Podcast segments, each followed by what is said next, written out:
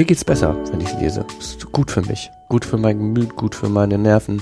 Tut mir gut. Habe ich leider ein bisschen spät erst entdeckt. Gleicht mich aus.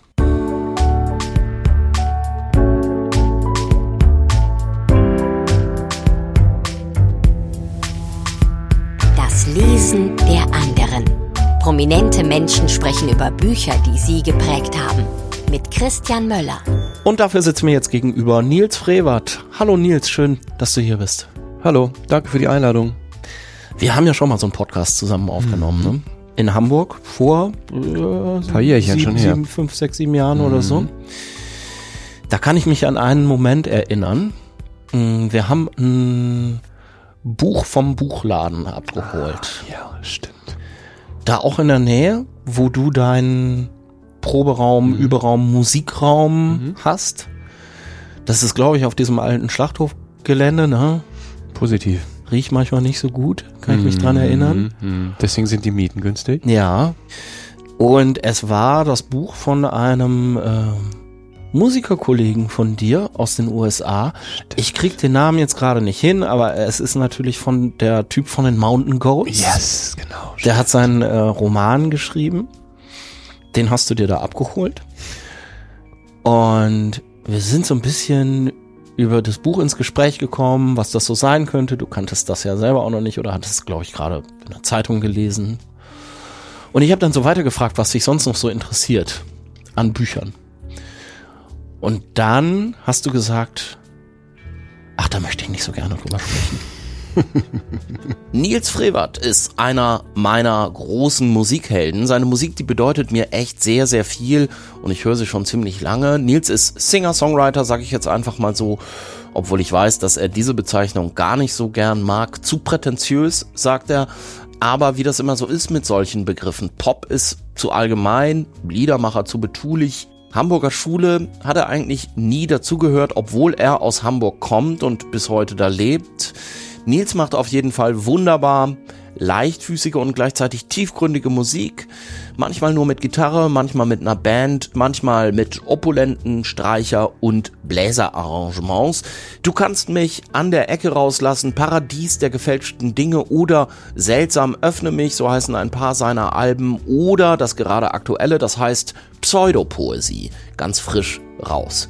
Nils hat eine ganz eigene Art zu texten und diese Art zu texten, die ist auch von Büchern beeinflusst, sagt er. Und seine fünf prägenden Bücher hat Nils in den Podcast mitgebracht. Ich bin natürlich froh, dass er jetzt mit mir übers Lesen reden möchte. Und ich habe Nils aber erstmal gefragt, wieso wolltest du damals eigentlich nicht darüber sprechen? Weil ich äh, nicht wie so ein Angeber rüberkommen würde. Ich wollte nicht so in jetzt hier Deutsch-Leistungskurs und jetzt, jetzt zeigt er mal so, was er so alles Schlaues liest. Weil ich eben tatsächlich zu der Zeit mich auch so mit, sagen wir mal, auch ja, wenn ich das so vergleiche mit meinem, meinem Freundesbekanntenkreis, lese ich eher so die etwas schwerere Kost. Mm. Das mache ich aber nicht, weil ich so intelligent bin, sondern weil ich das irgendwie so mit der Zeit, mit den Jahren irgendwann mal so für mich entdeckt habe und Ja. irgendwie da immer auch auf der Suche bin nach einer Sprache, die ich noch nicht so gut kenne.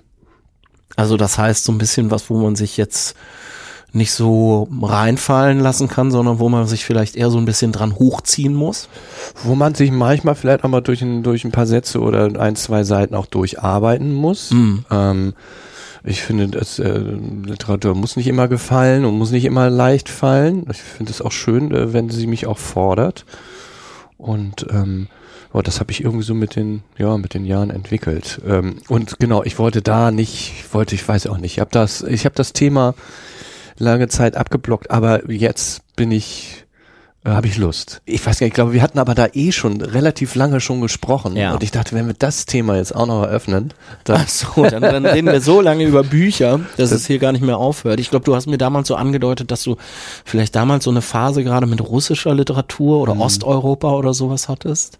Taucht dir jetzt auf deiner Liste gar nicht auf. Ne? doch einmal. Ja. Mhm. Ähm, Ich zähle Josef Roth auf jeden Fall zu den Ah, Osteuropäern. das ist natürlich sehr interessant. Ja, völlig richtig. Völlig richtig. Ja. Ähm, zu Josef Roth kommen wir dann ähm, gleich, schätze ich mal. Ich weiß nicht, ob du eine Reihenfolge hast für diese Bücher, wie wir dir jetzt am besten Wir können besprechen? gerne, wir können gerne chronologisch vorgehen. Ja. Ich habe das versucht immer in meiner auf meiner Liste ein Ja. wenig zu berücksichtigen. Und das ist chronologisch. Ja. Wolf Wondracek Ja. steht hier als erstes. Siehst du, da geht's nämlich schon los. Chucks Zimmer. Ne? Ja. Gedichte. Ja. Mit der äh, berühmten Zeile, früher begann der Tag noch mit einer Schusswunde. Mhm. Das ist ja so ein bisschen, habe ich so gedacht, ähm, wo man als äh, Songwriter auch hin will oder so, dass es so eine Knallerzeile gibt, die viele Leute kennen, oder?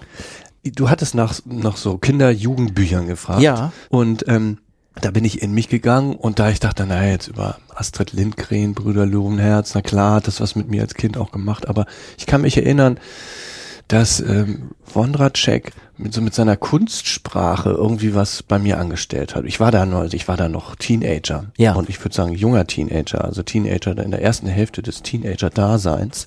So 13 oder so. 13, 14 oder Ja. so, würde ich sagen. Und ähm, Gedichte gab es natürlich erstmal dann, ne, wenn es dann Gedichte gab, waren das so die großen deutschen Klassiker, mit denen konnte ich nicht so viel anfangen. Und dann, ich weiß nicht warum, hatte ich plötzlich dieses Buch in der Hand und sah, aha, das geht ja auch noch anders. So, also man kann auch noch, also ich merkte, aha, das ist ja vielleicht gar nicht, hängt immer gar nicht so richtig alles miteinander zusammen, so die Zeilen, die der da, aber irgendwie macht das was mit mir und irgendwie sagt mir das was. Und ich habe deswegen dieses Buch damit draufgeschrieben, weil ich ja das Gefühl hatte, das hat einen gewissen Einfluss auf mich ausgeübt, weil es hat auch so ein bisschen was, da schimmern so ein bisschen so auch Songtexte bei ihm, glaube ich, auch durch. Ja. Ich glaube, das möchte er, wollte er auch gerne. Hat er nicht auch mit so äh, Musikern zusammen, Achim Reichel Ich oder glaube, so? Interzone haben auch seine Gedichte Okay. vertont. Ich glaube, er sah sich auch selbst so ein bisschen als so den Rockstar der, der Lyriker, der Poeten Mm. in Deutschland. Das ist lange her, das war so, der hat, glaube ich, Ende der 70er. Ich habe es irgendwann so Anfang der 80er, ist es dann so in meine Hände geraten. Wie ist es denn in deine Hände geraten? Das, wei- das weiß ich ehrlich gesagt nicht. Das Aber wo hättest du denn nicht. üblicherweise, war das die Stadtbibliothek, war das das elterliche Buchregal? Eher natürlich die Bibliothek, also die Ja. Bücherhalle. Ähm, Ach, Bücherhalle, Die Bücherhalle. Ja, die. Bücherhalle hieß es. Aber in diesem Fall war es so, dass ich gerade begann, mich mit Songs äh, zu Texten, also Ja. Texten für Songs zu schreiben auf Deutsch. Und ich, da muss irgendwie jemand gedacht haben, hier, dann guck dir doch mal das an. Ja. Ich kann's, krieg's aber nicht mehr zusammen. Und äh, ja, ich muss sagen, ich habe jetzt dann dieses Buch nochmal rausgesucht, beziehungsweise ich habe es nicht mehr gefunden, weil das war ist, äh, schon lange her, das ist irgendwie mit dem, meinem Elternhaus verblieben. Ja. Äh, und ähm, habe es jetzt noch mal ein bisschen drin gelesen und ja, jetzt mit ein bisschen Abstand würde ich sagen, ja, ist doch ein bisschen sehr männlich vielleicht Ja. und äh, ist noch ein bisschen zu zu viele Amerikanismen da drin. Aber irgendwie hatte ich das Gefühl, ja, das hat wohl irgendwo so doch so ein bisschen Einfluss auf mich gehabt und ich habe tatsächlich gelesen und sehe dann, er schreibt von dem letzten Zug, der noch fährt und dachte ich, ach, weil wenn man genau hört, gibt's auf jeder meiner Platten einmal die letzte Bahn oder den letzten Zug. Stimmt. Ja. Und da dachte ich, vielleicht habe ich das daher. Ja, es ist so unterbewusst irgendwie hängen geblieben. Das in, ja, oder? in so jungen Jahren, da ist man ja noch so ein Schwamm, ne? Da saugt man Mhm. ja alles auf. Jetzt sagst du, bei diesem Buch kannst du gar nicht mehr rekonstruieren, wo es äh, hergekommen ist. Hm. Aber generell, du und die Bücher äh, in jungen Jahren, Ja. wo, wo man hat ja so Figuren, die so, ich sage immer so Türöffner sind. Mm, der Deutschlehrer, Ja. Das sind mal, das war mein Lesen im Elternhaus. Ja. Der, der, Deutschland war mein Türschließer. Ach so, Tatsächlich. Ich habe sehr viel als Kind gelesen, ganz viel. ja, Und dann, ich war auf dem Gymnasium und dann äh, habe ich grün gefärbte Haare gehabt und dann habe ich in meinen Aufsätzen, ich habe immer noch gerne gelesen und dann stand aber in meinen Aufsätzen immer am Thema vorbei, am Thema vorbei, am Thema vorbei, vier, fünf. echt? Ja, also wirklich, äh, ich war sozusagen, ich weiß nicht, ich war, und da habe ich dann tatsächlich ein bisschen die Lust verloren. Und ich habe dann lange Zeit sehr, sehr wenig gelesen.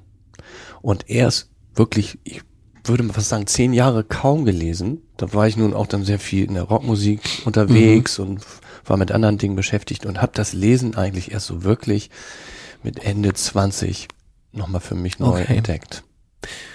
Die Rockmusik am Anfang, da warst du ja auch noch, ich weiß nicht, 19 oder so? Ja, ne? 21. 21, bei- als das losging ja. mit äh, Nationalgalerie. Genau. Da warst du viel in der Weltgeschichte unterwegs und wahrscheinlich auch viel so mit äh, Postkonzert-Adrenalin beschäftigt. Ne? Da schlägt man nicht unbedingt ein Buch auf. Und vor allem auch mit selber schreiben, mit selber Texten. Ja. Also äh, ich meine, ich habe damals in ja, wie viel Jahren? In sechs, sieben Jahren fünf Alben äh, rausgebracht und betextet. Ich habe da wirklich Tag und Nacht dran gesessen. So, Mhm. da war für Lesen nicht viel Zeit. Und das, ähm, was ein bisschen schade ist im Nachhinein. Aber das heißt, du würdest da jetzt auch gar nicht sagen, mal abgesehen von dem Wondra-Check oder so, dass es da irgendwelche literarischen Einflüsse gegeben hat? Nein, gab es zu der Zeit tatsächlich nicht. Also wirklich ganz, ganz vereinzelt mal, aber äh, Bücher, aber das war, dass sie wirklich geht sich tatsächlich auffällig dolle in Grenzen. War das vielleicht sogar besser, weil du dadurch ja doch einen eigenen Stil vielleicht besonders gut hast finden können? Naja, sagen wir mal so.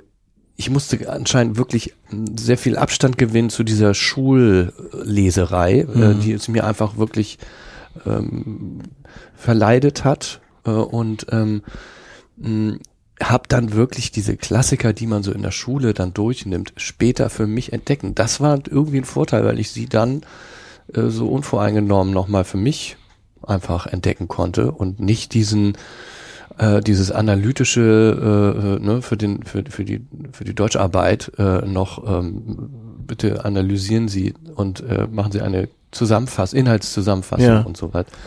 Und am Ende dann konnte man immer schreiben, eigene Meinung oder so, ne? Musste man immer. Oh Gott, ja, das war dann wahrscheinlich da, wo es dann nur noch bei mir rot angestrichen wurde. Alles durchgestrichen. Alles Unsinn. Aber tatsächlich wirklich, es war bei mir, ich war in der Schule, es war Schule, es war für mich eine Vollkatastrophe. Ich hatte dann irgendwann, ähm, gab es Philosophie im Angebot, dachte ich, das ist mein Fach. ja. Und da habe ich wirklich mir äh, Philosophiebücher besorgt und habe also und habe mich nirgendwo so viel beteiligt, war immer pünktlich, habe mich immer gemeldet und habe aber eine 5 bekommen. Am Hä? Ende des Jahres, weil Wegen ich, der weil grünen Haare oder nee, was? weil er auch sagte, nee, das ist Unsinn, Schwachsinn, stimmt nicht.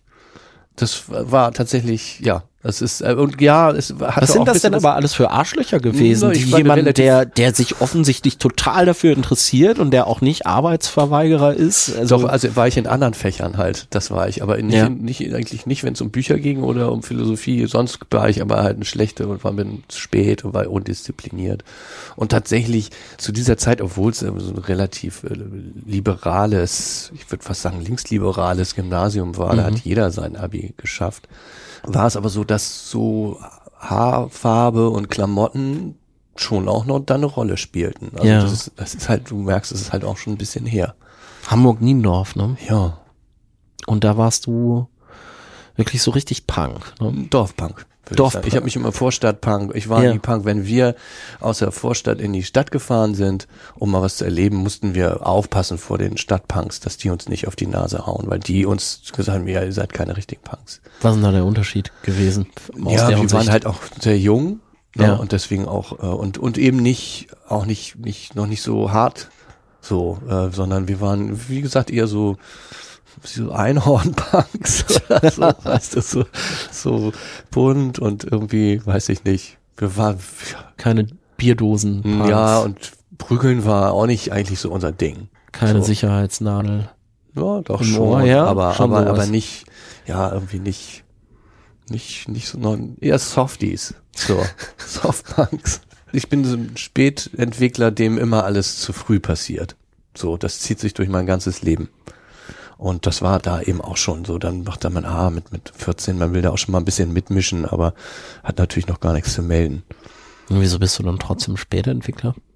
Naja, weil ich, ich zum Beispiel, ich bin erst, ich war immer der Kleinste, immer der Zarteste, ich bin dann plötzlich erst gewachsen und ich war, ich habe schon auf Deutsch getextet äh, und habe Platten rausgebracht, obwohl ich es vielleicht noch, noch hätte noch zwei Jahre warten sollen damit. Ähm, äh, und äh, ja, irgendwie immer, war irgendwie immer früh dran, hatte ich das Gefühl. Ich war auch allein oder getrennt erziehender Vater in einer Zeit, als es auch noch nicht äh, sowas wie gemeinsames Sorgerecht gab Ja. oder so. Also das war noch so, zu der Zeit hatte ich keine, keine Rechte, weil das war noch so aus den 70er, 80ern, weil damals eben dann eher die, die Väter, die die Mütter verlassen haben, da, wurde, da war es dann halt das wirklich ganz klar immer an die, an die, Hm. lag das Sorgerecht bei den Müttern. Das hat sich dann ja auch mit der Zeit geändert. Also genau, das, ich war da immer so ein bisschen so vor, vor, vor, vor diese Änderung. Und jetzt, das kann ich, ich kann jetzt endlos weiter erzählen. Ich weiß nicht, ob das Du warst auch ein relativ junger Vater, so für, Naja, die, oder? Ja, es geht. Nö, finde ich nicht. Nicht? Nö, nö, Ende 20. Also. Naja, machen die äh, jüngeren Menschen, glaube ich, heute nicht mehr unbedingt so, oder? Und, und wenn ich noch mal ganz kurz so meine, meine äh, äh, Rockband-Phase aus den 90ern, da war es so, dass wir sagten, so, jetzt muss hier mal, jetzt muss aber auch mal eine junge Band hier auch mal im Radio gespielt werden Ja. auf Deutsch. Und da hieß es, nee, nee, nee, wir haben hier Herbert, wir haben hier äh, Westernhagen, ihr stellt euch mal ganz hinten an, ihr Würstchen. Da haben wir gerüttelt an der Tür und gerüttelt und es wurde uns nicht aufgemacht. Also da, das sind so, das meine ich, das sind, kommt. Wie habt ihr gerüttelt? Was heißt das genau? Naja, indem wir gesagt, äh, indem wir immer wieder nachgeliefert haben, eben äh, in fünf Jahren vier Alben rausgebracht Mhm. und noch eine und noch eine Single und noch ein Video, bis das irgendwann mal in England bei MTV gespielt wurde. Ja. Und dann haben sie gedacht, ach so, na, da müssen wir jetzt ja mal irgendwie was machen. Da müssen wir die jetzt halt doch mal. Aber so der äh, große Hit, Evelyn, Mhm. das ist doch relativ früh in eurer Karriere gekommen, Ja, oder? Nö, drittes Album. Ach so. Also, Naja.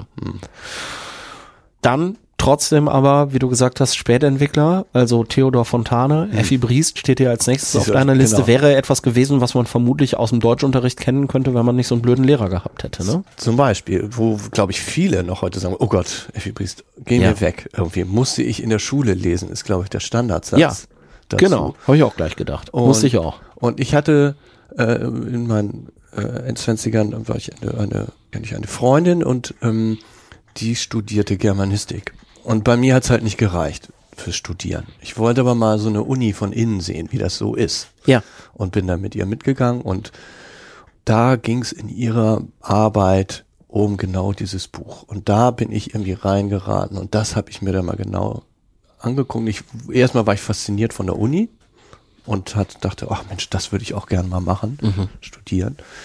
Da war ich aber schon so, na, ganz viel, ne, da war ich schon in der Musik schon längst Ja. drin. Und das ist aber so, so, das so ein Moment gewesen, wo ich wieder angefangen habe zu lesen. Da war die Pause sozusagen beendet und da habe ich angefangen und dieses schöne Buch Effi Briest habe ich, glaube ich, mal zwei bis dreimal gelesen. Ja. Bisher, ja. Was hat dich daran so gepackt? Ich lese alle Bücher, die mir gefallen, zweimal. Wenn nicht dreimal. Also viele. Ich habe äh, einige, gerade jetzt auch Pandemie, das war ganz in der Ja. Hinsicht ganz praktisch. Ja, ich kann das nur wärmstens empfehlen. Also Bücher, die man, die einem gefallen, äh, mindestens zweimal zu lesen.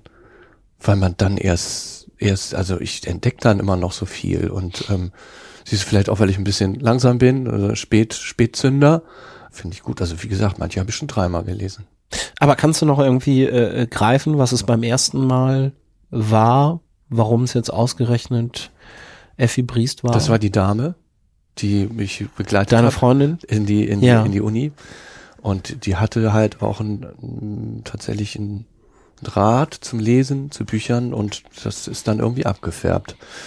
Und das war dann auch die Zeit, in der ich dann auch, das kann man eigentlich relativ gut sehen, das war eine Lücke zwischen 97, meinem ersten Soloalbum, 2003 kam mein zweites Soloalbum. Ja. Dazwischen muss irgendwas passiert sein.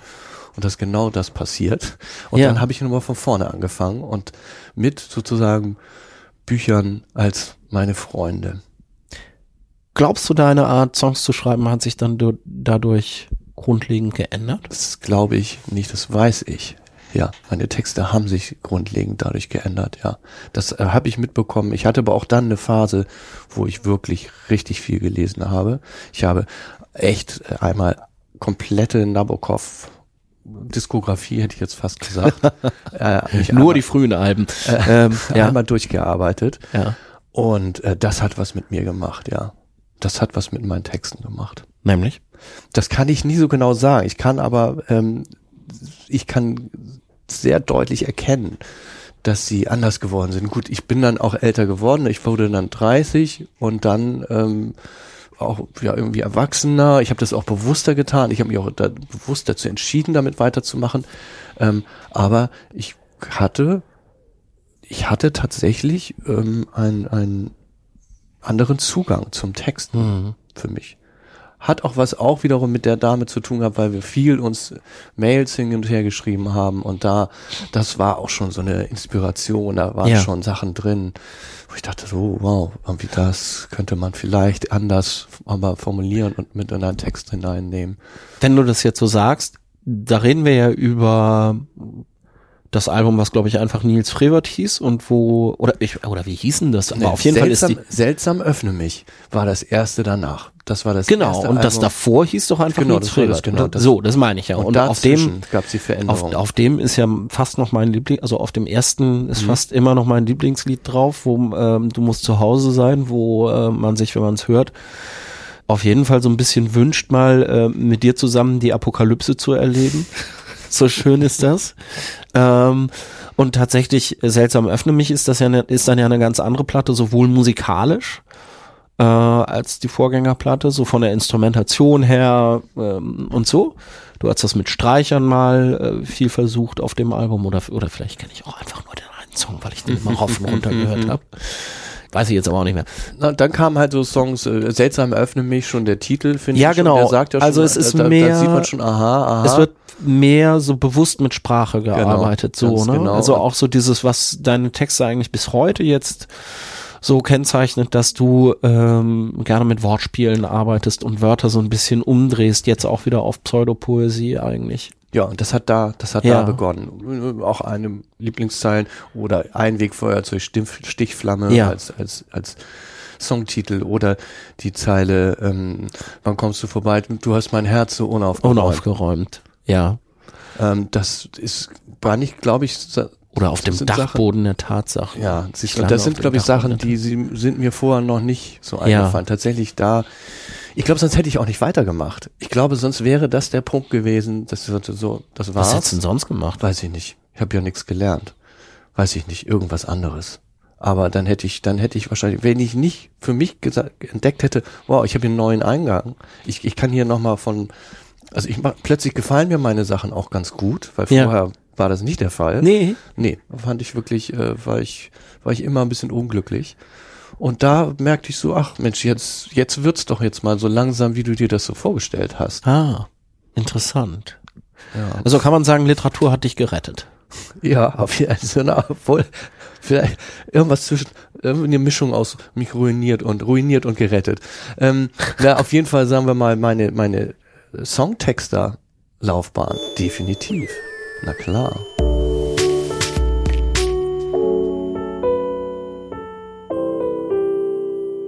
An dieser Stelle kommt in diesem Podcast immer ein Fragebogen. Oh, Der, das Lesen der anderen Fragebogen, der äh, kurze Fragen stellt und keine kurz, kurzen Antworten erwartet, wohl aber gerne spontane sich erwünscht. Dein Haus brennt und du darfst drei Gegenstände mitnehmen und einer davon ist ein Buch. Welche drei Gegenstände sind es? naja, mein Textheft, das aktuelle, Ja. ganz wichtig. Zählt das auch schon als Buch? Wahrscheinlich nicht. Nö, das würde ich jetzt einfach mal nochmal so als Gegenstand Ja, nehmen, aber das, also- das brauchst du Also unbedingt. das natürlich. ja, das ist auch ein. Heftheft und kein ja, digitales genau, Textheft. wirklich, ja. Also Ja. das wird, das geht vor. Ähm, dann wirklich tatsächlich ähm, mein, Lieblingsbuch und natürlich meine, äh, sorry, aber meine Gitarre, die, die wertvollste Gitarre, die ich besitze, die auch noch schnell. Ja, Das sind aber und dein, dein Lieblingsbuch und das ist dann Josef Roos. Josef Roth. Josef Roth. Da kommen wir dann äh, ganz am Schluss noch drauf und Mhm. äh, freuen uns jetzt schon mal. Du kannst eine Romanfigur sein. Welche? Weil sie so einen schönen Namen hat. Sophia Marmeladova aus Schuld und Sühne. Okay, aber das ist dann nicht sehr angenehm. ne? Nein, das ist nicht. Das es ist doch die, ähm, ist das die alte Frau, die äh, äh, Nee, äh, sie ist, eine, ist eine junge Frau, Ja. ähm, ist eine junge Frau, aber äh, tauschen will man, es ist, dieses Buch spielt ja in bitterer Armut, in bitterster Armut und ähm, da gab es nicht viel zu lachen. Insofern ist das, äh, ja, äh, ist das jetzt meine ha Antwort nur so halb wahr. Aber ich mag den, den, den Namen einfach so gerne. Du kannst dich mit einem Schriftsteller, mit einer Schriftstellerin vergangener Jahrhunderte oder Jahrzehnte unterhalten. Mit wem und worüber? Das ist eine ganz schwierige Frage, weil ich für mich gelernt habe, man sollte seine Helden oder Heldinnen manchmal nicht kennenlernen. Es ist manchmal besser. Ich habe Ja. in der Musik gelernt. Mm, Das ist Mit wem? also, ich war früher großer Fan der Band The Replacements Ja. und Paul Westerberg heißt der Sänger und das ist das einzige Mal in meinem Leben, dass ich hinter die Bühne gegangen bin und eine CD überreicht habe damals Ja. noch und nämlich meine eigene und ja, mein hey, hör doch mal rein und er hat das wirklich sehr mürrisch und ich hörte so noch beim Rausgehen hörte ich schon das Geräusch wie die, das, diese das Plastik, die, die Plastikverpackung der CD im Mülleimer scheppert. Echt? Ja, klar. Frech. Ja, nun, aber Paul Westerberg war jetzt auch ein, auch ein Punk und der hat sehr unsent, sehr unsentimentaler Typ. Mhm. So, und der hatte auf sowas überhaupt keinen Bock. Ja, aber du kannst ja Ähm, jetzt erstmal nur drüber, ach so. drüber, drüber, du musst es ja nicht wirklich machen. Also, wer wäre das? Deswegen sage ich nicht Josef Roth, weil das ist wirklich mein Held und ich hätte, Ja. aber ich glaube, den hätte ich lieber dann doch nicht. Ich möchte es mir lieber so. Oh, ui, das ist echt schwierig. Äh, eine eine Autorin, ähm, die ich äh, Verstorbene dürfen zählen die auch. Ja, ja, Ähm, natürlich. ähm, äh, die eine Autorin, die auch noch vorkommt, Agota Christoph. Die würde ich auch gerne mal, die würde ich gerne, weil sie so ein wahnsinnig äh, ja, ein, ein, ein, eine Laufbahn, eine Lebens, Lebenslaufbahn hat, die, die, die, da würde ich viele, würden mir viele Fragen einstellen, äh, Okay. einfallen. Zu. Über die sprechen wir ja gleich auch noch. Hast du einen bevorzugten Leseort? Im Park. Tatsächlich, ja, finde ich super. Ähm, auf der Parkbank in der, in der Sonne. Ich habe, ich wohne auch relativ dicht an einem Park, dem Schanzenpark in Hamburg. Problem ist nur, dass immer mehr so diese, diese äh, mit ihren Soundsystems Ja. Leute unterwegs sind im Park. Und ich kann nicht lesen, sobald auch nur so ein bisschen Musik im Hintergrund läuft. Oh, okay. Das heißt, da, wird's dann, da hast du dann sogar auch manchmal so zwei bis drei äh, äh, Quellen irgendwie, wo dann Musik herkommt. Ja. Das macht mich schon kirre, wenn ich, wenn ich nicht lese. Also es muss, ich brauche so eine gewisse Ruhe, aber das ist dann echt toll. Ich denke über so ein, diese Noiseless-Kopfhörer nach für diesen Sommer. Hast du schon mal ein Buch zu Ende gelesen an einem besonders unbequemen Ort, aber du musstest einfach in dem Moment, weil es so spannend war, dass du es nicht weglegen konntest? Ich würde es ich würd's um, ich würd's umdrehen. Ich habe ein Buch durchgelesen, obwohl ich es eigentlich, obwohl ich mich richtig durchgearbeitet habe, Ja. obwohl ich eigentlich, obwohl es mir so ungemütlich war oder wirklich, wo ich wirklich, wirklich, wo ich mich am härtesten durchbeißen musste. Das war unendlicher Spaß.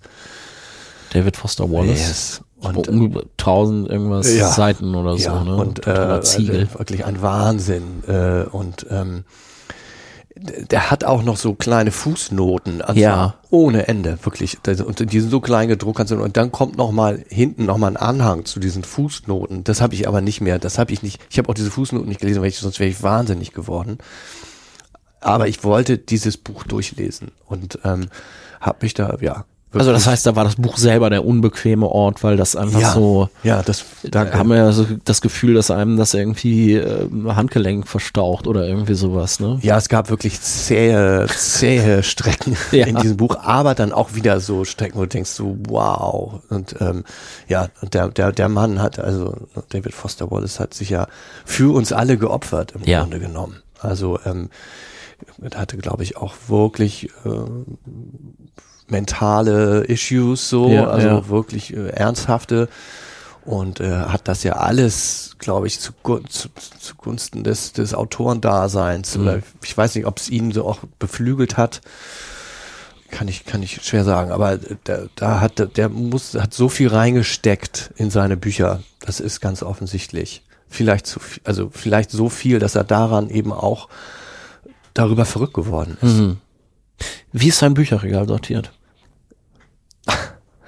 Mag ich gar nicht sagen. Ich bin mega chaotisch. Äh, vieles ist, ist vertikal gestapelt, Ja. sozusagen. Also es ist äh, ganz schlimm. Es ist ganz, es ist wirklich richtig chaotisch. Dürfte ich hier gar nicht erzählen, darf man gar nicht sehen. Ich habe streckenweise, ich habe so, so, so einen kleinen Tisch vor meinem Sofa, da ist, da ist, kannst du gar nichts mehr abstellen, weil da nur so Bücher Ja. hochgestapelt sind. So die, die ich schon gelesen habe, die, die ich noch lesen mö möchte, ist ein bisschen ja beängstigend fast. Muss man Bücher, die man angefangen hat, auch zu Ende lesen? Nein, auf keinen Fall. Auf keinen Fall. Da, das ist, äh, ich tue es auch nicht. Ich, für mich ist so die Entscheidung fällt, weil ich so bei spätestens bei so 70, 80, spätestens Seite 100, weil die Zeit ist auch zu kostbar. Ich habe es aber auch schon natürlich, äh, habe auch schon mal abgebrochen und dasselbe Buch drei, vier Jahre später nochmal und dann ging's. Dann, dann konnte ich das irgendwie gut lesen. Das gibt's auch. Eselsohren oder Lesezeichen? Oh, Lesezeichen.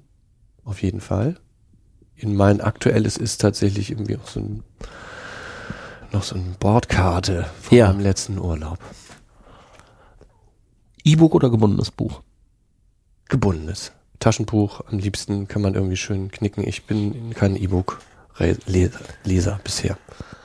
Aber auch jemand, der Bücher als Gebrauchsgegenstände betrachtet, sonst hättest du jetzt nicht gesagt Taschenbuch, oder? Ja, ja, Man darf schon irgendwie mit einem Butterbrot auch ein Ja, Buch essen. auf jeden? Fall. Und Auf jeden Kaffeeringe und so. Auf jeden Fall, die muss man knicken und Schreibst du rein, oder? Und so. Nee, das nicht. Ja. Nee, das würde ich nicht machen. Aber nee, muss schon. Das ist so ein bisschen so wie ein Auto. Muss auch Kratzer abkönnen. Das habe ich noch nie verstanden. Dieses, oh Gott, ich habe einen Kratzer in meinem Lack. Mhm. Du musst dich für eine Sache entscheiden, ab jetzt nur noch im Leben. Schreiben oder lesen? Schreiben natürlich dann doch. Ja, schreiben, äh, weil da bin ich noch nicht ganz fertig mit, mit dem Schreiben. Ist so mein Gefühl. Du musst dich für eine Sache entscheiden, ab jetzt nur noch im Leben lesen oder Musik? Tja, harte Frage. Und ich befürchte, ich sag lesen. Du sitzt auf dem Sofa oder in deinem Fall der Parkbank mit dem Buch, auf das du dich schon den ganzen Tag gefreut hast. Womit kann ich dich da noch weglocken?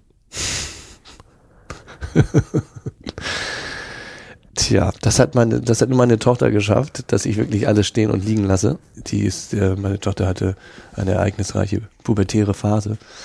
Also da habe ich alles stehen, aber ansonsten bin ich äh, schwer äh, abzulenken oder irgendwo hin. Nö, das ist wirklich, also ich, äh, ich kann mich gut in, kann gut, gut in Bücher versinken. In Büchern versinken. Hast du deiner Tochter auch vorgelesen? Ja, als, als ich Kind war, ja, na klar. Bobo Siebenschläfer zum Beispiel. So, wir haben hier noch ähm, drei Bücher auf deiner Liste. Raymond Carver als nächstes. Wovon wir reden, wenn wir von Liebe reden. Short Stories. Und Ja. ich habe mich dabei so ein bisschen gefragt, ob das vielleicht am ehesten etwas ist, was du auch mit deinen Songs machst. Weil Lyrik, das ist ja doch eher so etwas, was häufig einfach so auf einem Flecken stehen bleibt und eine, eine Empfindung oder irgendwie so eine, eine Innensicht präsentiert und du erzählst ja schon, da passiert schon was häufig. Aber gleichzeitig würde man nicht sagen, das ist ein Roman oder so. Weißt du, was ich meine? Mhm. Kurzgeschichten. Ist ja ein Genre für sich. Ja. Ich frage mich, ist mir aufgefallen, ähm, dass Kurzgeschichten irgendwie in den USA so eine Tradition, also wenn ich an Kurzgeschichten denke, dann fallen mir US-Schriftstellerinnen Ja. und Schriftsteller ein. Warum, was denkst du, woran liegt das? Was haben die da so eine, haben die Das da so eine eine, eine gute Frage. Tradition, die es irgendwie hier in Europa nicht gibt? Hm. Na, ich meine, ich glaube, ich wollte jetzt gerade sagen, so nach 1945 oder so haben Autoren das ja hier auch vielfach probiert. Heinrich Böll und so.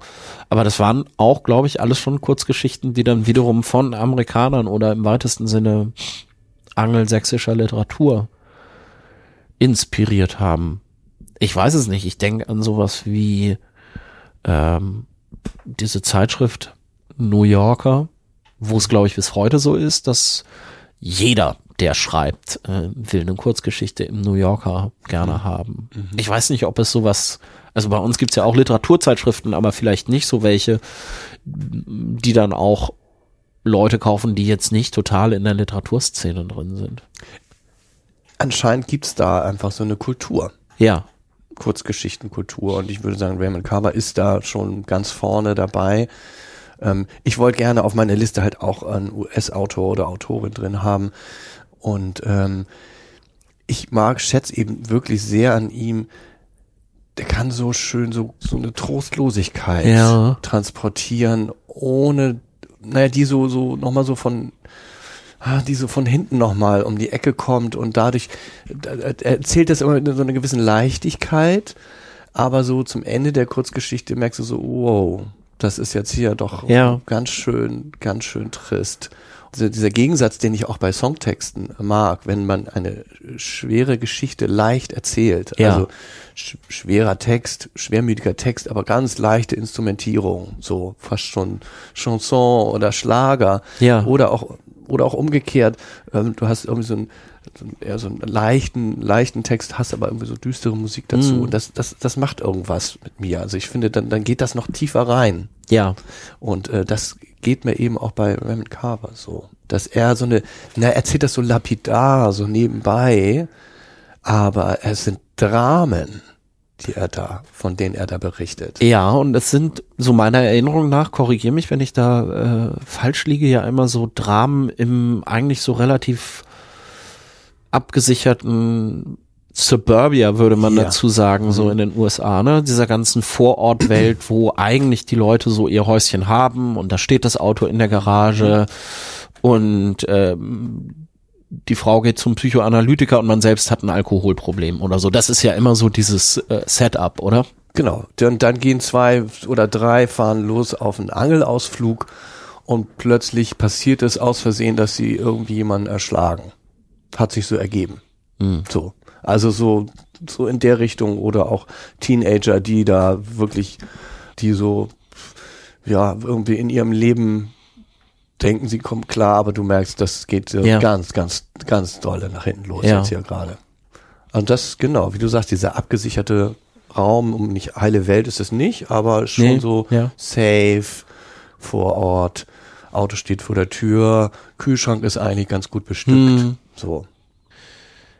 Dieses Buch, du hast gerade gesagt, du wolltest gerne auch einen Autor aus den USA mit auf der Liste haben. Jetzt ist mir gerade eingefallen, du hast ja tatsächlich mit deiner Musik und den Texten erstmal, wie du schon gesagt hast, sehr früh mit deutschen Texten angefangen. Dann wart ihr mit deiner damaligen Band Nationalgalerie erfolgreich und ihr seid dann ja für das eine Album zum Produzieren auch in die USA gegangen. Zwei sogar. Oder zwei sogar. Das eine hieß, glaube ich, auch Indiana. Ne? Und das ist ja so ein bisschen Amerikaner-Musik teilweise auch geworden, so vom Sound her. Ne? Ja, haben wir schon sehr daran orientiert, ja. Ja. Aber äh, nur so mittelerfolgreich, finde ich. Aber dieser, ähm, äh, dieser Mythos USA, also alles, was wir so mit dieser Welt verbinden, die wir von Europa da hingucken, war das etwas, was dich damals auch gepackt hat? Ja, musikalisch auf jeden Fall. Ja. Und äh, die, die, die, die Kultur, die Radiokultur auf jeden Fall. Sehr sogar. Ähm, nur damals habe ich, und da war ich dann Mitte 20, habe ich immer den Fehler gemacht, dass ich versucht habe, so an meine Vorbilder, an meine Heldinnen und Helden heranzureichen, was mir aber nicht gelungen ist. Ähm, ich habe es versucht, aber es war auch vielleicht die Zeit, die, die, die Vorbilder waren auch waren denkbar ungünstig gewählt, im Grunde genommen, weil die Nämlich? wollten auch gar keine Vorbilder sein, sowas wie die Replacements oder Ja. dann war ja auch sehr viel Grunge zu der Zeit Ja. und Grunge war ja man mit Ausnahmen, ne, aber äh, war es auch so, so eine sehr männliche äh, Ja. Geschichte mit so Rockröhren, was ich ja überhaupt nicht war und also ich bin wirklich so nochmal wenn ich so nochmal zurückschaue, dann bin ich sehr froh, dass ich das dann irgendwann mal gelassen habe. Und äh, ab da sehe ich auch in dem Moment, wo ich aufgehört habe, mich da so, ja, so den nachzueifern, wurde es dann irgendwie auch ganz gut, ganz okay. Und irgendwie auch so eine eigene Form von Musik. Also wir dachten damals, das muss, macht man so, das Ja. müsste man so machen. War aber un, völliger Unsinn. Aber hängt denn damit für dich der Raymond Carver irgendwie auch zusammen? Nee, den habe ich dann erst, erst, erst später entdeckt. Aber diese, diese Kultur, also was ich eben schön finde, es gibt anscheinend eine Tradition, eine Kultur für, Ja. für, äh, für Kurzgeschichten. Und, und das, das kann ich auch zur Musik auch noch, noch mal sagen. Es gibt, das spielte auch noch, noch mal eine ganz andere Rolle, weil es da eine Tradition gibt. Wenn dort eine Grammy-Verleihung ist, dann gibt es auch einen Grammy für, für Jazz, für, für, für Ja. Latin, für, für alle möglichen Bereiche. Und äh, es gab jetzt zum Beispiel zum neuen Grammy äh, Song des Jahres. Äh, da waren dann natürlich die ganzen Verdächtigen, ne? Beyoncé, äh, Harry Styles waren nominiert und be bekommen hat den Preis aber Bonnie Wright. Eine Ja. über, 60, über 70-jährige Künstlerin, die für ihren, für ihre neue aktuelle Single geehrt wird. Das gibt's da drüben, das gibt's hier nicht. Hm. Und das ist einfach, das ist so eine Kultur, die, die äh, finde ich, finde ich weiterhin schön, finde ich weiterhin gut. Ja. Sag mal, so ein Buch wie von Raymond Carver, Taschenbuch, hast du sowas dann auch eigentlich dabei, wenn du, wenn du auf Tour bist? Oder kannst du in dieser Zeit nicht lesen?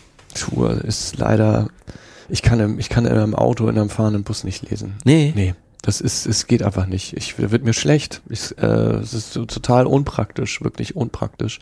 Ich kann im, im, im Zug, manchmal, wenn wir in einer kleinen Besetzung unterwegs sind, dann Mhm.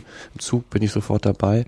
Aber tatsächlich ist Tour leider äh, relativ lesefreie Zeit, weil wenn man dann erstmal da ist, Ja. angekommen ist in der Venue oder in der Stadt, dann habe ich auch volles Programm. Ja, ja. Ähm, aber die, die zwei, drei, vier, fünf Stunden im Bus muss ich leider, kann ich leider nicht nutzen dafür. Und was machst du dann? Aus dem Fenster gucken? Ja, ehrlich, ehrlich gesagt, ich mache so, so, so Büro halt von unterwegs und, und, ähm, und, ja, und Social Media. Ach, aber das, das auf ist nicht jetzt so, wo dir dann von schlecht wird. Nee, das, das geht. Ich krieg auch noch irgendwie so eine, eine süddeutsche irgendwie zur Hälfte auch noch hin, aber nicht ein Buch. Das geht nicht. Das ist tatsächlich so was, was Körperliches. Ich kann, aber da bin ich nicht der Einzige. Ja. Ich meine, vielleicht sollte ich mich mal mit diesen, mit diesen Tabletten, wie diese Reisetabletten, aber die machen auch, das sind auch Reisetabletten, sind übrigens auch gleichzeitig Schlaftabletten, nur falls du es noch nicht wusstest. Nö, Und das ist dann nicht. irgendwie auch nicht so schlau, auf Nee. Tour sich dann die tagsüber da reinzubrettern. Ja, ja. Sonst würde ich es machen. Aber das heißt, sobald du dann wieder zu Hause bist, freust du dich, dass du wieder Zeit dafür Ja. hast. Ja. auf jeden Fall. Mir geht's besser, wenn ich lese. Ist gut für mich. Gut für mein Gemüt, gut für meine Nerven. Tut mir gut. Habe ich leider ein bisschen spät erst entdeckt. Gleicht mich aus. Nächstes Buch auf deiner Liste. Agatha Christoph, das große Heft. Ich habe mich ja so ein bisschen versucht vorzubereiten. Bei Agatha Christoph ist das ein bisschen schwierig. Ich glaube, sie heißt Agota. Agota. Stimmt. Vielleicht lag das daran. Ich habe nämlich immer Agatha Christie als Ergebnis Ja, bekommen überall klar. im Internet. Logisch, Ja. klar. Erzähl mir was von ihr. Wer ist sie denn? Sie ist ein Mysterium. Sie ist, sie ist gebürtige Ungarin. Sie ist in Ungarn geboren. 35, 1935. Sie ist dann irgendwann aus Ungarn emigriert in die Schweiz. Mit, ich schätze mal so 30, 40, irgendwie sowas, war sie da alt. Und hat dann begonnen zu schreiben erst. Und das hat sie dann aber nicht in ihrer eigentlichen Sprache, sondern in ihrer neuen Sprache, nämlich Französisch getan. Aha. Die konnte sie aber noch gar nicht. Ja. Das heißt, die hat praktisch Bücher geschrieben in einer Sprache, die, der sie nicht mächtig war.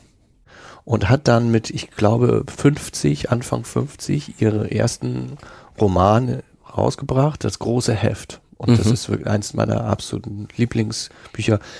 Man merkt es auch, also es ist, es ist nicht nur ein relativ dünnes Buch, es sind auch sehr kurze Sätze. Nur Ja. dem geschuldet, dass sie gar nicht so viel Möglichkeiten hatte, Ja. sich äh, in der französischen Sprache auszudrücken. Ah, ja. Das hat aber den unheimlichen Vorteil, dass sie mit ihren kurzen Sätzen einem so ins, so ins Herz trifft, weil sie eben auch eine, ja, sehr, sehr, ja, wie soll ich sagen, sehr viel über, über Einsamkeit, über äh, Trostlosigkeit schreibt. Und das geht dann mit diesen kurzen Sätzen einfach so, so zusammen, dass es echt, ja, schon wirklich äh, fast schon wehtut.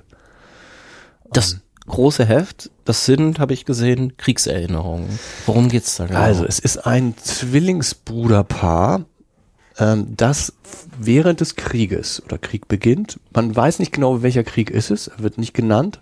Es äh, wird, werden diese Brüder, Zwillingsbrüder, von ihrer Mutter auf dem Land abgeladen bei der Großmutter. Diese Großmutter möchte die aber gar nicht haben. Und die hält diese beiden Jungs im Grunde genommen, die sind so neun vielleicht ungefähr, die Jungs, hält die mehr oder weniger so wie Tiere Also so in, in so einem Raum, die haben also kein wirkliches Bett. Ähm, die Großmutter gibt denen auch wenig zu essen und, und die müssen jetzt mal selber zusehen, wie sie halt klarkommen. Und die, die von ihrer Mutter sind sie auch verlassen worden. Und diese beiden Jungs entwickeln dann so ein Eigenleben und fangen an, sich selbst Schmerzen zuzufügen, äh, andere zu töten, um sich, um ihre Grenzen auszuloten. Also ähm, es ist ein wirklich sehr intensives Buch. Ich kann selber noch nicht, manchmal so genau sagen, ist das jetzt ein Antikriegsbuch? Ich glaube es Hm. nicht, ehrlich gesagt. Sie schreibt auch über, über, über Sex, auch über, über sehr ungewöhnliche Sexpraktiken. Also es ist also sehr, sehr intensiv und das eben in diesem Zusammenhang, also die, die, die beiden Jungs, die töten auch dann, die erschlagen irgend- irgendjemanden. Also da geht's, geht's zur Sache. Und das ist also das große Heft ist der, das ist der erste Teil einer Trilogie, Mhm. die sie geschrieben hat. Die gibt's dann, diese Brüder tauchen auch noch in zwei weiteren Büchern auf. Warum das die Zwillinge sind oder ob diese Zwillinge jetzt nur eine Person Ja, sind ja. und es praktisch darum geht, dass die um so, um so eine, vielleicht so eine angehende Schizophrenie, dieser, die der Krieg eventuell ausrichten kann. Eben das, indem man halt vielleicht hin und her gerissen ist zwischen Überleben und Moral. Mhm. Ähm, ich ich kann es nicht so genau sagen. Ich muss es auch nicht so genau wissen. Ähm, Stimmt. aber also das geht wirklich, wirklich ganz tief. Äh, Agota Christoph hat dann noch ein viertes und ein fünftes Buch geschrieben, alle sehr dünn. Und das fünfte heißt die, Ana die Analphabetin und da spricht sie nochmal so über ihre eigene Geschichte. Das heißt, sie hat sich selbst eben als Analphabetin empfunden, in, als sie Hm. auf Französisch Hm. geschrieben hat. Entwickelt sich die Sprache denn über diese Bücher hinweg? Nein, Also, das bleibt wirklich, sie bleibt in einer bestimmten Sprache. Tatsächlich, die, die werden nicht länger, die Sätze. Und dann war es auch fünf Bücher und dann auch vorbei. Dann hat Ja. sie es auch gelassen. Ich, wie gesagt, sie war auch schon, das beim ersten Buch auch, wie gesagt, schon über 50. hm. Kurze, also, und dann war sie auch verschwunden. Also auch so ein bisschen mys- mysteriös. Hat äh, de- den Mann verlassen, kurz nachdem sie in die Schweiz emigriert ist und hat dann einen neuen Mann gefunden, der eben sie auch bestärkt hat in, Hm. in ihren literarischen Ambitionen. Und es ist ein gro- großer Erfolg. Ich meine gelesen zu haben, dass es mindestens in 20 Sprachen übersetzt Oh worden ja. ist. Aller, allerhöchste Empfehlungsstufe meinerseits. Du hast ja eben am Anfang gesagt, so wenn du dich so mit Freunden über Bücher unterhältst und das so vergleichst, da bist du immer so ein bisschen auf der schwierigeren Seite unterwegs bist. Das klingt ja jetzt auch so, also es, ich meine damit gar nicht irgendwie, oh, ich lese die besonders schwierigen Bücher, sondern vielleicht auch sowas wie, das sind ja jetzt auch von dem Chucks Zimmer, vielleicht mal abgesehen, was jetzt eher so eine Jugendlektüre noch ist, auch Sachen alles, die so ein bisschen schwermütiger sind, ne? Und äh, so eine, so einen ordentlichen emotionalen Rucksack mit sich rumschleppen. Stimmt. Und Das, du hattest aber auch, das war die Liste mit meinen so den Büchern Ja. und da gerate ich dann tatsächlich auch in sowas rein. Aber also, wa- was reizt dich daran oder woran glaubst du, dass das liegt, dass dich das anzieht? Das weiß ich, dass mich das anzieht, das ist, liegt in meiner Natur. Das ist so ein bisschen wie äh, du, ich kann auch ein, ich könnte, du kann auch einen lustigen Schlager äh, schreiben und singen. Es wird trotzdem irgendwie ein bisschen traurig klingen bei mir wahrscheinlich oder zumindest etwas melancholisch. Ja, äh, da das kann ich, stimmt. kann ich gar nichts machen. Das ist so bei mir drin. Das ist ich habe auch äh, aufgegeben, mich dagegen zu wehren, sondern Hast du es mal eine Zeit lang gemacht, damit zu was? leben. Bitte? Hast du es mal eine Zeit lang gemacht? Ja, ich dachte mal, ich müsste eigentlich anders und so, aber das ist, äh, ich, das hat mir, da bin ich nicht weit gekommen sozusagen und äh, und deswegen glaube ich, sind das die Bücher, die mir auch wirklich so ganz nah ans Herz gewachsen sind. Ich lese aber auch andere Bücher, die eben dann vielleicht nicht ganz so dunkel sind. Ja. Da geht's mir wirklich, es geht mir bei Büchern hauptsächlich um die Sprache. Deswegen gehe ich auch wirklich, ich bin da auch streng mit Übersetzungen. Also ich gehe, gu- guck immer, oh Gott, gibt's von dem schon eine neue Übersetzung? Die will ich auf keinen Fall haben.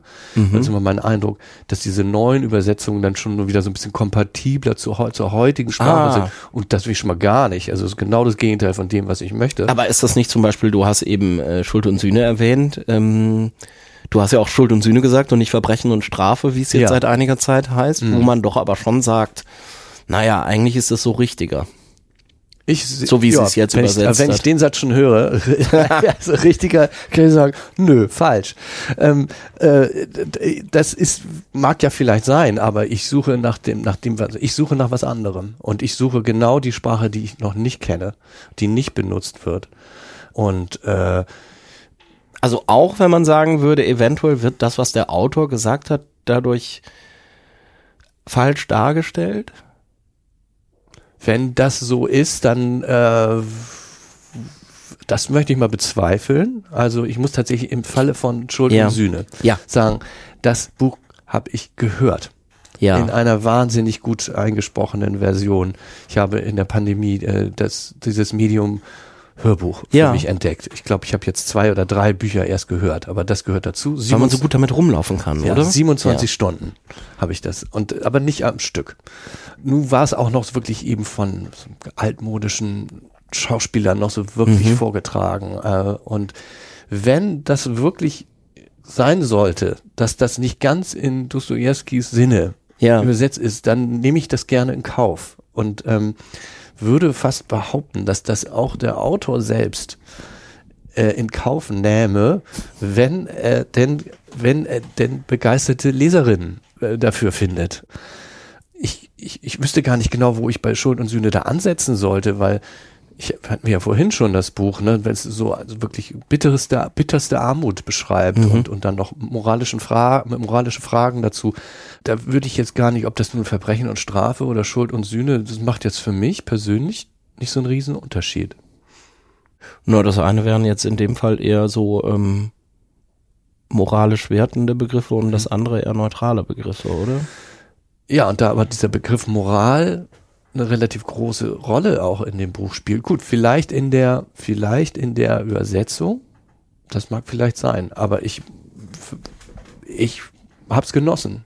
Also und es ist jetzt nicht, dass ich jetzt sage, oh Gott, dass ich das hier um so einen alt, alttestam, alttestamentarisch einen Eindruck von dem Buch gehabt hätte. Mhm.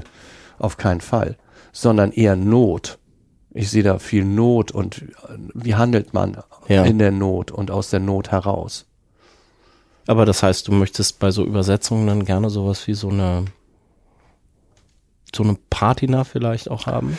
Auf jeden Fall möchte ich nicht, dass das jemand schon mal so ein bisschen leichter, Ja. leicht verdaulicher übersetzt hat. Ja. Das möchte ich auf keinen Fall.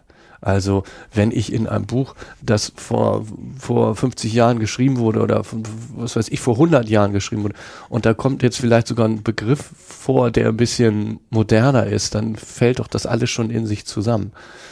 Und ähm, ich, ja, ich mag halt die, vor allem auch so Bücher, die so aus dem Beginn, Anfang des 20. Jahrhunderts geschrieben worden sind, einfach weil es da noch eine andere Sprache gab, weil es noch eine andere Form der Sprache gab.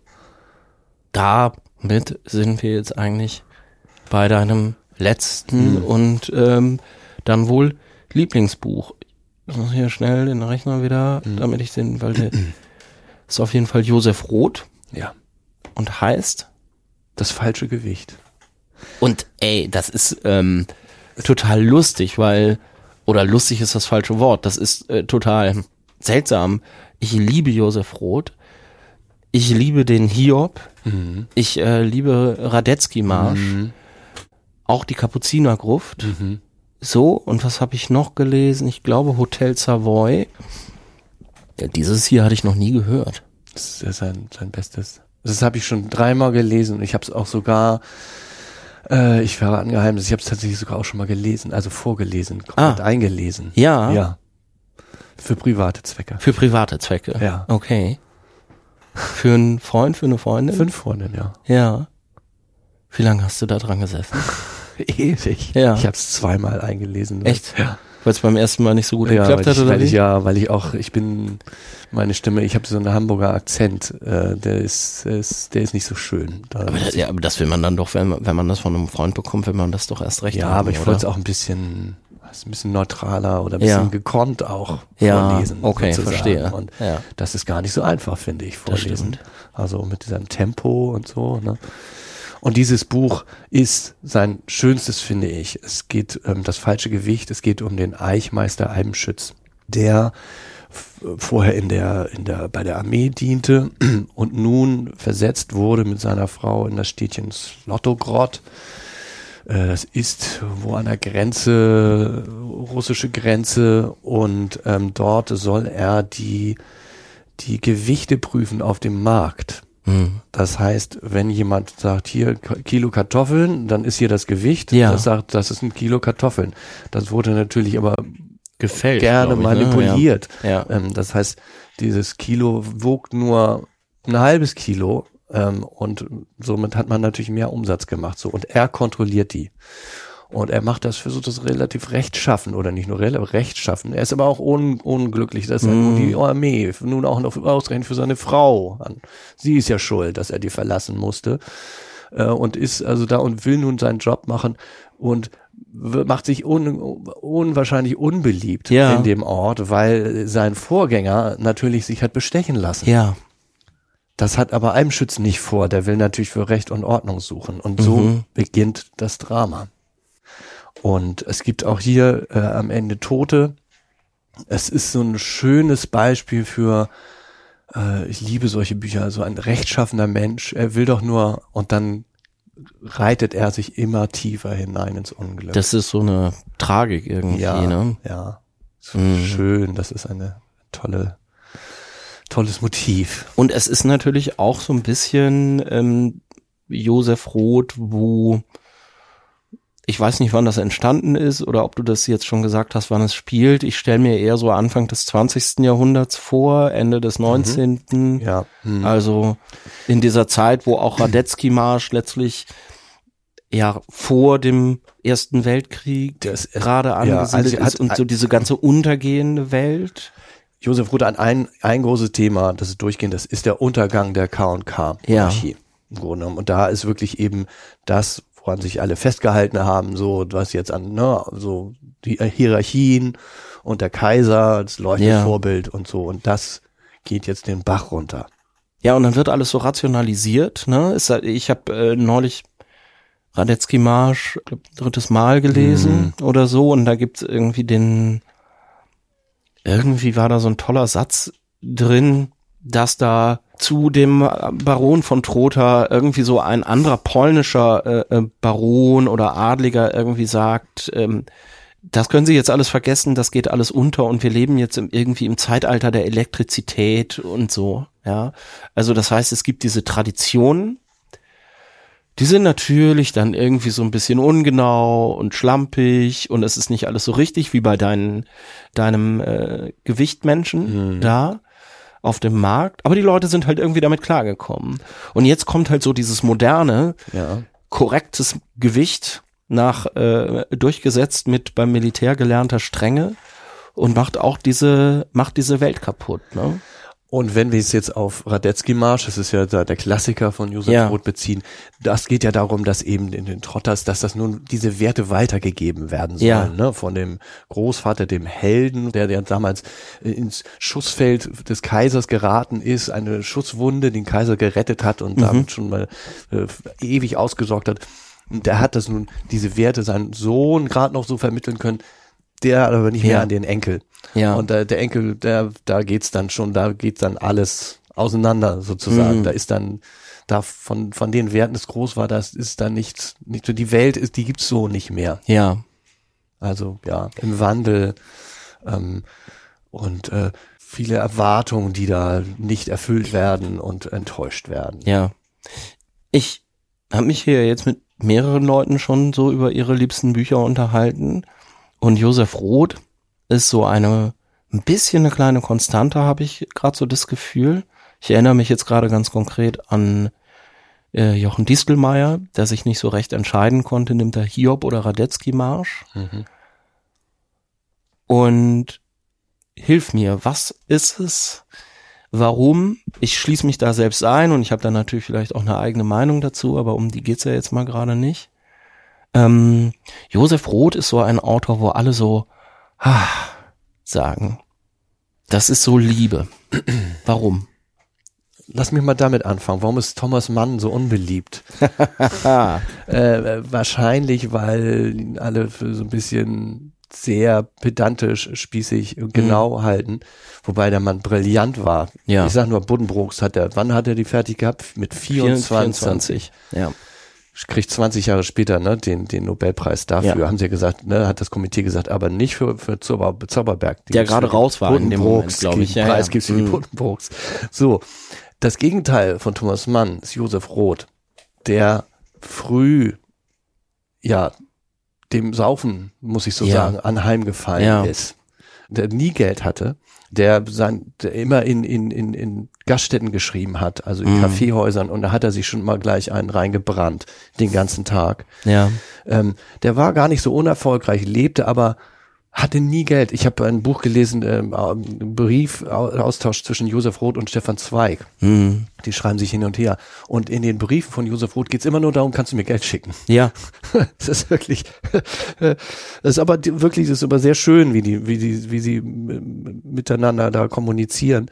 Und Josef Roth ist auch früh gestorben. Er hat zwar einige Mhm. Bücher rausgebracht, aber Mitte 30 war er, glaube Ja, ja. ich, äh, ist er in, in einem Armutshospital in Paris äh, gestorben. Er hatte äh, seine Frau Friederike wurde schon frühzeitig äh, auch äh, seelisch krank, psychisch krank ähm, und ähm, das hatte ihn auch nicht gerade, das war, trug auch nicht zu seiner Erbauung äh, bei und er war ich glaube, wirklich gnadenlos, ganz, ganz harter Alkoholiker und das hat dann sein Körper auch nicht mehr mitgemacht und, und ähm, das ist so ein bisschen wie, tja, diese Rockstars, die dann schon mit 27 sterben, die, die, die, die leben ja auch irgendwie länger. Hm.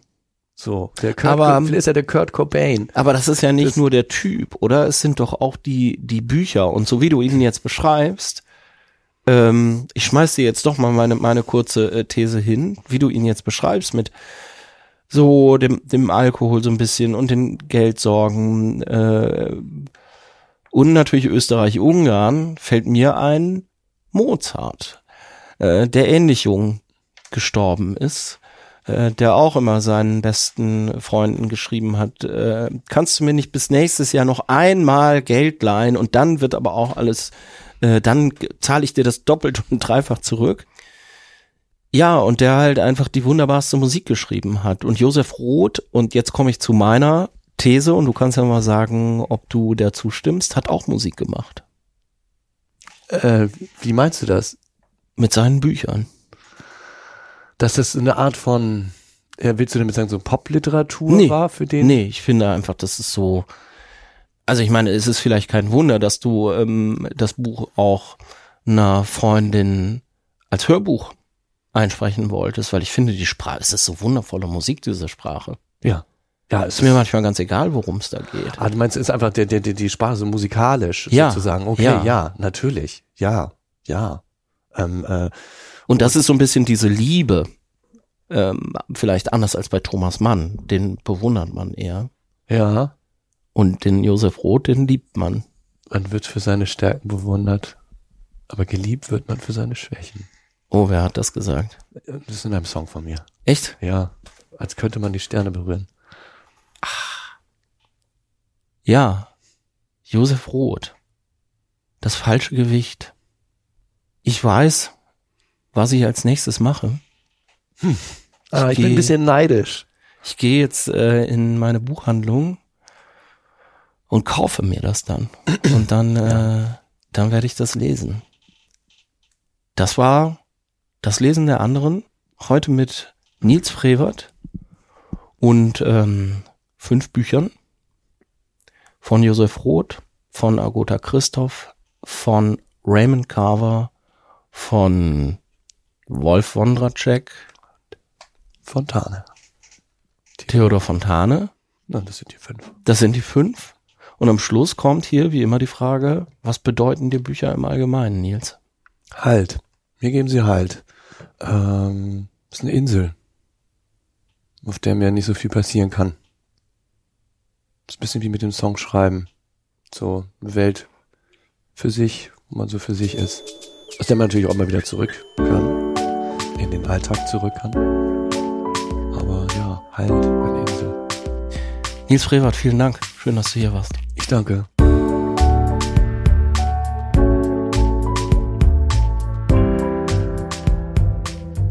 Das Lesen der anderen heute mit dem Musiker Nils Frevert und mit Büchern von Wolf von Dracek, Theodor Fontane, Raymond Carver, Agota Christoph und Josef Roth. Die genauen Angaben, die findet ihr in den Show Notes auf daslesenderanderen.de. Und wenn ihr schon mal da seid, dann überlegt euch doch, ob ihr mich nicht mit einer Mitgliedschaft hier bei der Arbeit an diesem Podcast unterstützen möchtet. Das würde mir sehr helfen. Schaut einfach mal vorbei auf daslesenderanderen.de slash unterstützen. Da steht ganz genau, was das ist und wie das geht. Ich würde mich freuen, wenn ihr dabei seid. Dafür jetzt schon mal vielen Dank und natürlich vielen Dank fürs Zuhören. Ich bin Christian Möller. Macht's gut. Bis zum nächsten Mal. Tschüss.